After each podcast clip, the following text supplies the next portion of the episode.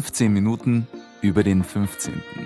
Der Kulturpodcast aus Wien Rudolfsheim 5 Haus.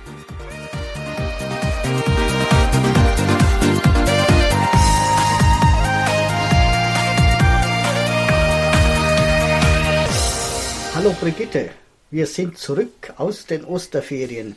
Ja, das Wetter hat aber eher an den Winter erinnert. Hallo Maurizio, ja stimmt, von Frühling keine Spur. Aber das wird sich ja hoffentlich bald ändern. Frühling, alles blüht und sprießt, die Natur erwacht zu neuem Leben. Dein Interview hat aber diesmal mit dem Gegenteil zu tun. Es geht ums Sterben. Das ist richtig, es geht um den Tod, um die Bestattung und um eine ganz besondere Art des Begräbnisses. Mit wem hast du denn diesmal gesprochen, liebe Brigitte? Doch nicht mit Gevatter Tod oder dem Leibhaftigen. Nein, so weit wollte ich dann doch nicht gehen. Ich habe mit Christoph Ebner gesprochen. Er führt ein Bestattungsunternehmen und dieses befindet sich in der Sechshauserstraße 42. Und was ist das Besondere an den Begräbnissen? Das wird noch nicht verraten. Nur so viel, es hat mit den Farben Grün und Weiß zu tun. Mehr erfährst du und auch Sie, liebe Hörerinnen, lieber Hörer, gleich im folgenden Interview. Dann wollen wir doch keine Zeit verlieren. Legen wir los. Na klar, lieber Maurizio. Zuerst begrüße ich noch, wie üblich, unsere Hörerinnen und Hörer. Hallo und herzlich willkommen zur 61. Folge von zweimal 15 Minuten über den 15. Mein Name ist Brigitte Neichel. Unterstützt werde ich von meinem Kollegen, Sie haben ihn ja schon gehört, Maurizio Giorgi. Warum wir inzwischen bei zweimal 15 Minuten gelandet sind, erfahren Sie übrigens in Folge 47. Den Link finden Sie in den Show Notes. Im Folgenden bleiben wir aber einfachheitshalber bei der gewohnten Bezeichnung 15 Minuten über den 15. Dieser Podcast wird Ihnen präsentiert vom Bezirksmuseum Rudolfsheim 5 Haus dem Veranstaltungsmuseum im Herzen des 15. Bezirks. Das Museum bietet Ausstellungen, Veranstaltungen und Events für Erwachsene und Kinder und diesen Podcast. Mehr dazu finden Sie auf www.museum15.at. Und jetzt geht's los. Ich spreche heute mit Christoph Ebner. Der Sitz seines Unternehmens befindet sich in der Sechshauser Straße 42, Ecke Geibelgasse. Und Herr Ebner ist Bestatter. Wikipedia sagt uns dazu, der Bestatter, österreichisch auch Bumfinebra, ich weiß nicht, ob ich das richtig ausspreche. Ja. Das ist eine, eine Verballhornung eines französischen Wortes. Also dieser Bestatter übt den Dienstleistungsberuf aus, Verstorbene auf den Friedhof zu bringen. Was noch alles zu den Aufgaben eines Bestatters gehört, und welche besondere Art der Bestattung hier angeboten wird, wird uns Herr Ebner im Folgenden erzählen. Lieber Herr Ebner, vielen Dank, dass ich Sie hier in Ihren Räumlichkeiten besuchen darf und dass Sie sich Zeit für dieses Gespräch nehmen. Ein Grüß Gott und auch ein Grüß Gott an unsere Zuhörer und danke, dass Sie mich besucht haben. Kommen wir zum ersten Fragenteil. Ich habe es ja schon ein wenig angesprochen, aber Sie können uns das sicher noch genauer erläutern. Was genau ist ein Bestatter? Welche Aufgaben hat er? Und seit wann üben Sie dieses Gewerbe aus? Und vielleicht noch eine Zusatz, seit wann sind Sie hier in der Sechshauserstraße? Also das Gewerbe des Bestatters gibt es schon viel, viel länger, seit ich das mache. Ich mache das seit 2018 und die Bestattung Ebner hier in der Sechshauserstraße wurde gegründet im Juli 2020. Was genau macht ein Bestatter? Der Bestatter betreut die Hinterbliebenen und den, den oder die Verstorbene spätestens nach Eintritt des Todesfalls bis zum Begräbnis oder bis zur Bestattung und meistens auch noch ein bisschen darüber hinaus. Ja, das, das Begräbnis wäre quasi eine, eine, diese große Feier, diese Zeremonie und oft gibt es auch nur die Bestattung, wo einfach der Sarg oder die Urne im Grab bestattet wird. Mhm. Das Begräbnis wäre die ganze Zeremonie, die Verabschiedung, die Einsegnung eines Pfarrers oder die Begleitung von einem weltlichen Nachrufredner, das umgangssprachliche Begräbnis. Mhm. Und Sie, Sie machen das von A bis Z quasi. Also man kommt zu Ihnen und sagt, leider gab es einen Todesfall und was, also ein, Besta ein, ein, Bestattungsunternehmen kümmert sich immer vom, also spätestens ab Eintritt eines Todesfalls Wir sind das einzige Bestattungsunternehmen in Wien, soweit wir wissen, wo sich ein Mitarbeiter von Anfang bis zum Ende darum kümmert, um den Todesfall und um die Familie. Also die Benachrichtigung, wir werden benachrichtigt und es bin dann immer ich an dieser Seite oder auch mein, mein Geschäftspartner, der Herr Krüger, einer von uns beiden, der, der das erste Gespräch entgegennimmt, kümmert sich von der Abholung der Verstorbenen, das, die Infogespräche, das Aufnahmegespräch, die Bestattung vor Ort dann und, die Meldung und auch die Nachbetreuung. Die ganze Administration, das gehört dann alles dazu. Ja. Und wir handhaben das so, dass wirklich ich oder der Herr Krüger von A, von A bis Z sich um diesen Trauerfall, um diesen Todesfall kümmert. Mhm. Aber uns ist es wichtig, dass wirklich bei einem Sterbefall die Familie und der Verstorbene immer von der gleichen Person betreut und begleitet wird. Mhm. Sie, Sie, holen den, den oder die Tote ab? Genau, also. Dann kommt er zu Ihnen? Nein, also kommt nicht zu uns. Das ist in, ist in Wien nicht erlaubt. Das wäre auch administrativ, wäre ein Wahnsinn. Die, die, da gibt es Einrichtungen von den Friedhöfen Wien. Also nach Eintritt eines Todesfalls, egal ob zu Hause, im Krankenhaus oder in einem Pflegeheim, zu, zu Hause kommt der Totenbeschatzt mal. Solange der noch nicht da war, sollte der Verstorbene in dieser Position aufgelassen werden, in der er vorgefunden wurde. Nachdem dann dieser Totenbeschatzt da war und das nennt sich die Freigabe des Verstorbenen, dann werden wir benachrichtigt und wir kommen dann, um den, die Verstorbenen abzuholen. Das dauert in der Regel dann noch ein bis zwei Stunden, bis wir vor Ort sind. Und der oder die Verstorbene wird in ein, ein Leichenkühlhaus verbracht. Beim Zentralfriedhof? Oder? Das, ist, das, das ist ganz neu, ja. Es gibt so eine neue Einrichtung, ist am Zentralfriedhof. Früher gab es da drei so kleinere Kühlhäuser in Wien. Und jetzt ist es so, dass, dass alle Verstorbenen am Zentralfriedhof in, in eine neue Kühlanlage gebracht werden. Und was machen Sie dort dann noch? Also der Verstorbene kommt in diese zentrale Kühleinrichtung am Zentralfriedhof. Am nächsten Tag meistens ist es so, dass dann die Angehörigen zu uns ins Büro kommen. Wir besprechen dann den Bestattungswunsch. Ähm, Gräber werden ausgesucht, wenn noch kein Grab vorhanden ist. Daten werden geschrieben. Also bringt man auch mit? Kleidung bringt man dann mit, wenn wir nicht schon zu Hause angekleidet haben. Spätestens dann bringen uns die Hinterbliebenen Kleidung mit. Details für das Begräbnis werden besprochen. Blumen werden bestellt, äh, der Sarg wird ausgesucht. Äh, Aber an den Toten selber machen sie nichts mehr. Also irgendwie verhübschen oder so, das sieht man manchmal im Fernsehen. Die, das, ja, im Fernsehen. ähm, es gäbe die Möglichkeit einer thanatopraktischen Behandlung. Eine was? Die thanatopraktische Behandlung. Aha. Das ist eine eigene Ausbildung. Da gibt es mehrere, die, das, die diese Ausbildung in Wien absolviert haben das wäre die Verzögerung des Verwesungsprozesses. Das ist vielleicht dann sinnvoll, wenn das Begräbnis erst in mehreren Wochen stattfinden soll und die Hinterbliebenen vielleicht noch im Ausland sind und den Verstorbenen noch mal sehen möchten. Mhm. Aber das ist ein extra Wunsch. Das wäre ein extra Wunsch, wird auch nicht, das wird nicht oft in Anspruch genommen. Gut, wie geht es dann weiter?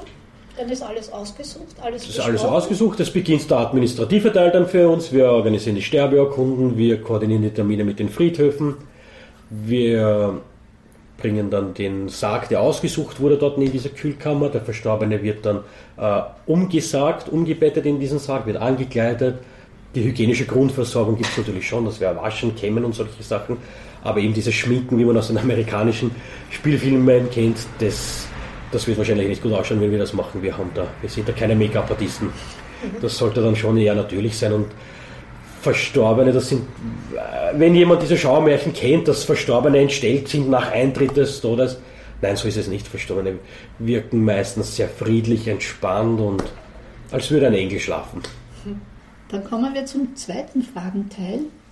Wir lüften jetzt das Geheimnis um die besondere Art der Bestattung, die Sie anbieten. Es ist ein sogenanntes Rapidbegräbnis. Was genau ist das und wie ist die Idee dazu entstanden? Das Rapidbegräbnis. Es ist, unterscheidet sich jetzt einmal nicht, nicht wirklich von einem anderen Begräbnis. Also leider Gottes ist ein, ein, ein, ein Rapid-Fan oder ein Mitglied von unserer großen grün-weißen Rapid-Familie verstorben. Der bekommt dann dieses Rapid-Begräbnis. Das kann man auch gestalten, wie man möchte. Wir haben da äh, Rapid-Urnen, Rapid-Särge. Die Urne sieht man übrigens auf unserem Coverbild von der Podcast-Folge. Es ist nämlich so, dass ich seit Kindheitstagen ein leidenschaftlicher Rapid-Fan bin und einer der ersten Gedanken war, wie, wie, wie, wie es sich finalisiert hat, dass in Kürze die Bestattung eben eröffnen wird, war mir das ganz wichtig, da auch eben für die ganzen Rapid-Fans und deren Familien und Angehörigen da zu sein und die zu begleiten. In der Zeit, wo Grün-Weiß manchmal schwarz trägt, das wieder da begleiten und unterstützen. Und in den letzten Jahren hat sich da eben herauskristallisiert, wir haben durch diese Lizenzvereinbarung mit dem Sportclub Rapid dürfen wir da eben diese Rapid, äh, das, das Rapid-Wappen auf den Urnen, auf den Särgen und auf sämtlichen Trauartikeln verwenden und beim Begräbnis geht das dann dahin, dass wir Kerzen haben mit dem Rapidwappen. Die Nachwurferde, die es bei so einem Begräbnis immer gibt, also wenn der Sarg oder die Urne dann schon im Grab ist und die Nachwurferde, die da gereicht wird, die bringen, die bringen wir selbst mit. Die ist vom Rapidstadion. Da wird mehrmals im Jahr wird der Rasen äh, nicht nur vertikodiert, es gibt auch eine Erddekodierung, habe ich mir erklären lassen. Also durch, mit ganz speziellen Maschinen wird ein Teil der Erde rausgeholt, mit Sand aufgefüllt, äh, belüftet und diese Erde, die bekommen wir dann regelmäßig, die holen wir aus dem Stadion, wird bei uns doppelt und dreifach eingesperrt, gelagert und die bringen wir zu so einem Rapidbegräbnis mit und reichen dort die, die Nachwurferde, damit wir unsere Verstorbenen in Hütteldorfer Erde begraben können. Auch wenn sie nicht gerade am Baumgarten oder Hütteldorfer Friedhof begraben sind. Mhm.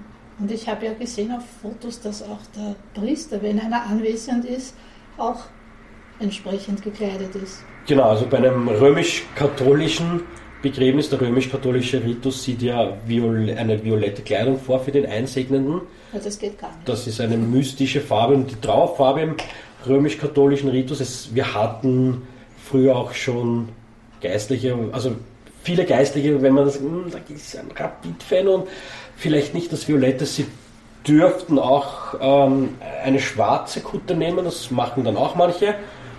Wir haben dem aber ganz gut vorgesorgt, weil bei diesen Rapid, bei unseren Rapid-Begräbnissen begleitet uns nämlich der Christoph Belcher.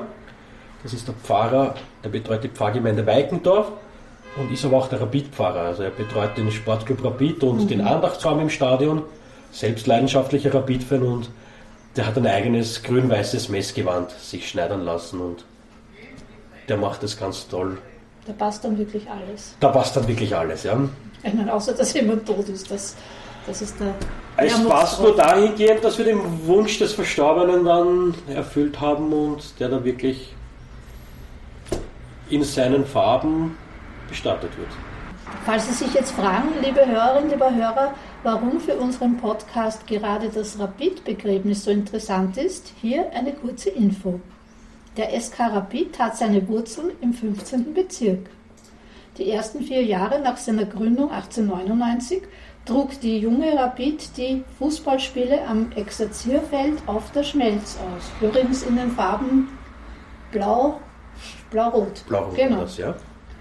Von 1903 bis 1912 befand sich der Sportplatz von Rapid dann auf einem Grundstück östlich des Meiselmarktes im Bereich Selzergasse, Hütteldorfer Straße und erst danach übersiedelte der Fußballclub nach Hütteldorf. Auch die sogenannte Rapid-Viertelstunde hat seinen Ursprung im 15. Bezirk. Zu diesem Thema gibt es bereits einige Podcast-Folgen und Blogartikel. Ich verlinke Ihnen diese in den Shownotes. Kommen wir zum dritten Fragenteil. Sie haben Ihr Unternehmen im 15. Bezirk Gibt es sonst noch Bezüge zu Rudolfsheim 5 Haus? Und haben Sie Lieblingsorte im Bezirk, die Sie vielleicht auch unseren Hörerinnen und Hörern empfehlen können? Abseits jetzt Ihres Gewerbes. Ja, also wie gesagt, damals als Jugendliche durfte ich meine Elektrikerlehre in der Sechshauser Straße bei der Firma Ingenieur Rumpelmeier zu Ende bringen. Nachdem ich von, von Linz dann nach Wien zurückgekommen bin, war ich in der Märzstraße beheimatet im 15. Bezirk. Das war mit Blick auf Schloss Schönbrunn und Claret mhm. und auch ganz toll. Das Unternehmen im 15. haben wir deswegen gegründet, da, weil da gab es noch keinen Bestatter im 15. Bezirk. Wichtig war einerseits im Westen zu sein, durch die Rapid-Nähe, durch den Rapid-Bezug und auch eben im 15., wo es noch keinen Bestatter gab. Den 15. mag ich ganz gern, so wie eigentlich ganz Wien ich mag und weil ich auch den Hang zum Nostalgischen habe und, und zu diesem alten Wien. Da gibt es, ich weiß nicht, ob man, es soll keine Werbung sein, aber es sind zwei meiner Lieblingsplätze da im 15. wäre einerseits gleich bei uns in der Nähe das Gasthaus Quell mhm. und dann, Sie haben die Selzergasse schon angesprochen, in der Selzergasse das Gasthaus Heidinger. Also die zwei Orte, die, die laden immer ein, dass man lange drin verweilt und das, das macht mich immer so ein bisschen nostalgisch und so ein bisschen wehmütig und, und, und man fühlt sich ein bisschen ins alte Wien versetzt. da passt das ja eh gut zu einem Museumspostcast, ja. dass wir da jetzt zusammengekommen sind. Ja, vielen Dank für das spannende Gespräch zu einem ungewöhnlichen Thema, das nicht so oft thematisiert wird, aber natürlich zum Leben dazugehört. Danke auch Ihnen und danke den Zuhörern und würde mich freuen, wenn wir viele Zuhörer treffen im Gasthaus Gewell oder Gasthaus Heidinger oder am Rapidplatz, vielleicht auf ein Getränk und dass sie meine Dienste sehr, sehr lange nicht brauchen. Ja, das ist wirklich ein guter Wunsch. Dankeschön. Danke. Also, dass es ein Rapidbegräbnis gibt, wusste ich bis jetzt auch noch nicht. Sehr spannend. Interessant auch, dass man erfährt, was die Aufgaben eines Bestatters sind und wie der Ablauf aussieht.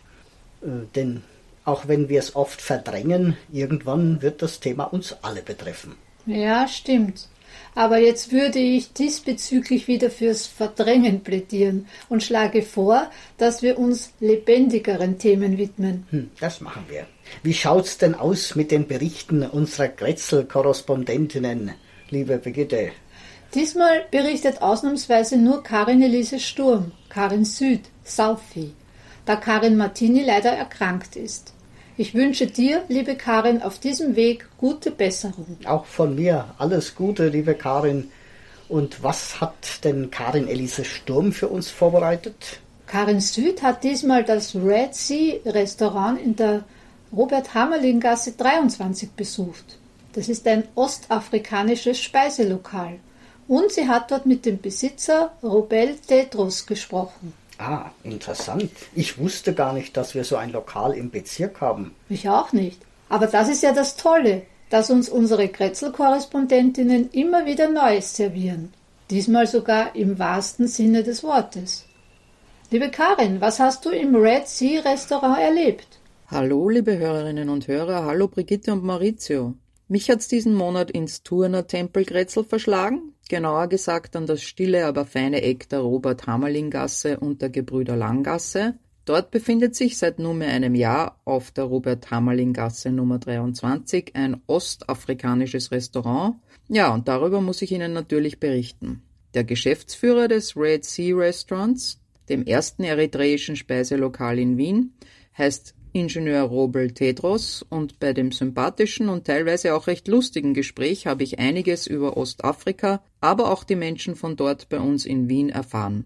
Der Fokus unseres Gesprächs lag natürlich immer wieder am Essen in Ostafrika und im Red Sea Restaurant. Besonders, das ist einfach ein familiäres, äh, klassische, einfach mhm. äh, soziales Leben. Mhm. Und diese, Darum gibt es so große Tische auch genau, hier. Ne? Man kommt in genau, der Gruppe und isst richtig, gemeinsam. Richtig, ja? so ist das. Wir haben so große Platte, wo sie sich halt die Kunden entscheiden können, ob sie gemeinsam teilen können in eine so große Platte mhm. oder auch bezüglich, es gibt auch Möglichkeit, wenn sie getrennt essen wollen mhm. in eigene Teller.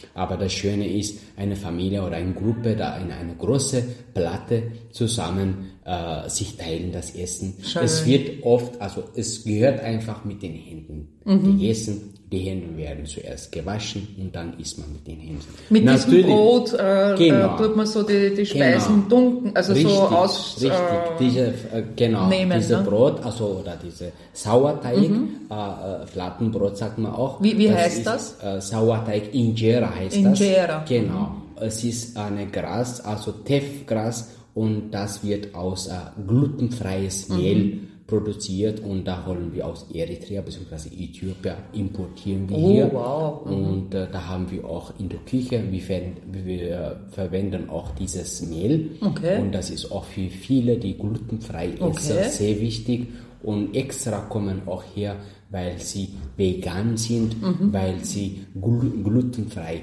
essen, essen können hier genau. Äh, entspannt sozusagen. Genau. Wir hatten aber auch Zeit, über Asmara, die schöne Hauptstadt Eritreas, zu sprechen, die, man glaubt es kaum, auch Klein-Rom genannt wird. Asmara ist ungefähr mit 100.000 Einwohnern circa. Mhm. Und die Asmara ist die Hauptstadt von Eritrea.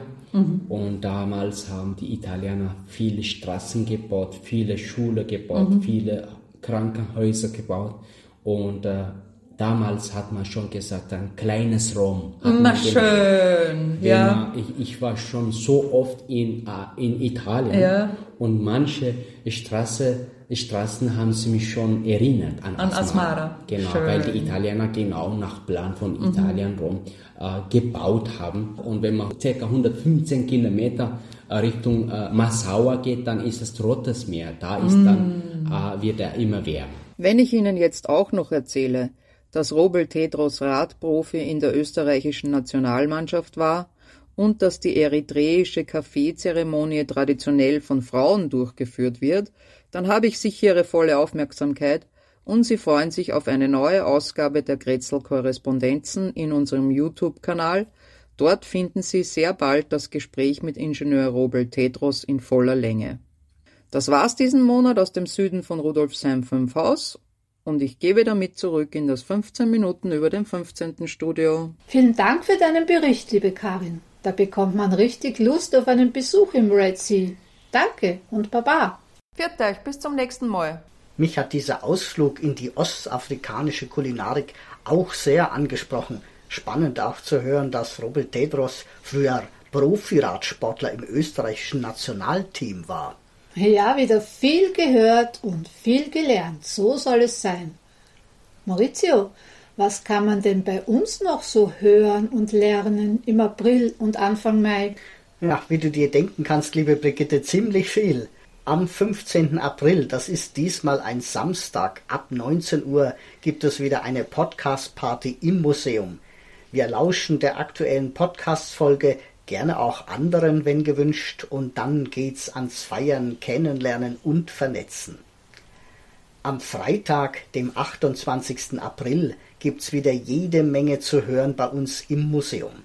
Da findet nämlich die 14. Open Mic Night statt. Ab 19.30 Uhr haben fünf Talente aus dem 15. Bezirk die Gelegenheit, je 15 Minuten lang ihr Können zu präsentieren. Das kann Gesang sein oder Kabarett oder auch eine Lesung. Aktuell ist noch ein Startplatz frei. Wenn Sie, liebe Hörerinnen, lieber Hörer, gerne mitmachen wollen oder jemanden kennen, der oder die auf die Museumsbühne möchte, können Sie sich gerne anmelden unter office.bm15.at. 15 als Zahl. Und wir informieren Sie dann natürlich über die Details. Am 5. Mai gibt's dann wieder was zu lernen. Frau Magister Isabella Wasner-Peter, die Leiterin der Dokumentation in der Wien-Bibliothek, wird uns darüber informieren, wie man mit dem Wien-Geschichte-Wiki arbeiten kann. Das Wien-Geschichte-Wiki ist eine historische Wissensplattform der Stadt Wien. Es führt Wissen von Expertinnen und Experten aus Stadtverwaltung und Öffentlichkeit zusammen. Derzeit gibt es 48.457 Beiträge, 297.819 Adressen und 15.956 Bilder. Am 5. Mai ab 17.30 Uhr können Sie dabei sein. Und am 12. Mai ab 17.30 Uhr ist das Architekturbüro Baukult zu Gast. Deren Spezialität ist leichter und nachhaltiger Holzbau. 2012 wurde eines ihrer Projekte mit dem Niederösterreichischen Holzbaupreis ausgezeichnet. Ihr Sitz ist in der Felberstraße 56 und zwar im neu ausgebauten Dachboden in Leichtbauweise. Im Zuge dieses Ausbaus musste der Schriftzug Paradieshof, der am Giebel angebracht war, entfernt werden aber glücklicherweise wurden die Buchstaben aufbewahrt und sind jetzt bei uns im Museum zu bewundern. Falls Sie die Geschichte rund um den Paradieshof interessiert, können Sie in einen unserer Blogartikel reinschmökern. Den Link dazu finden Sie in den Show Notes. Anmelden können Sie sich für alle Angebote auf unserer Webseite www.museum15.at/ Veranstaltungen. Und was gibt's in der nächsten Folge von 15 Minuten über den 15. für unsere Hörerinnen und Hörer, liebe Brigitte? Im Mai sind die BetreiberInnen des Projekts Geschichte Older zu Gast. Die haben ja bereits am 17.03. einen Vortrag bei uns gehalten. Zur Einstimmung können Sie sich dazu schon die Aufzeichnung auf unserem YouTube-Kanal ansehen. Den Link gibt's in den Shownotes. Ja, das war ein sehr interessanter Vortrag. Auf das Interview bin ich auch schon gespannt. Es war auch sehr entspannt und nett mit Geschichte Euder. Lieber Maurizio, wir kommen wieder zum Ende dieser Folge. Vielen Dank für deine Unterstützung. Es war mir wie immer ein Ehrenamt, liebe Brigitte. Baba und ciao. Baba Maurizio. Ja, liebe Hörerin, lieber Hörer, Rudolfsheim 5 Haus hat viel zu bieten. Machen wir was draus, gemeinsam. Wenn Sie Ihr Wissen über die Geschichte des 15. Bezirks erweitern möchten, wenn Sie kulturelle und gesellschaftspolitische Themen schätzen, wenn Sie gespannt auf interessante Menschen und Themen aus Vergangenheit und Gegenwart im 15. Bezirk sind, dann sind Sie bei uns richtig. Besuchen Sie unsere Ausstellungen und Veranstaltungen im Museum, verfolgen Sie unsere Aktivitäten auf unserer Webseite, unserem Blog, unserem YouTube-Kanal und auf Facebook, Instagram und Co. Infos und Links finden Sie in den Show Notes. Wir sind auch gespannt auf Ihre Kommentare und Anregungen. Ich freue mich auf die nächsten spannenden zweimal 15 Minuten bei 15 Minuten über den 15. und verabschiede mich mit der anregenden Musik von Nigora und der berauschenden Stimme von Michael Stark. Auf Wiederhören. Ich wünsche Ihnen einen wunderschönen Tag, wann immer Sie diese Folge auch hören. Ihre Brigitte Neichel. Das war eine weitere Folge von 15 Minuten über den 15. Infos und Links finden Sie in den Show Notes und auf www.museum15.at slash podcast.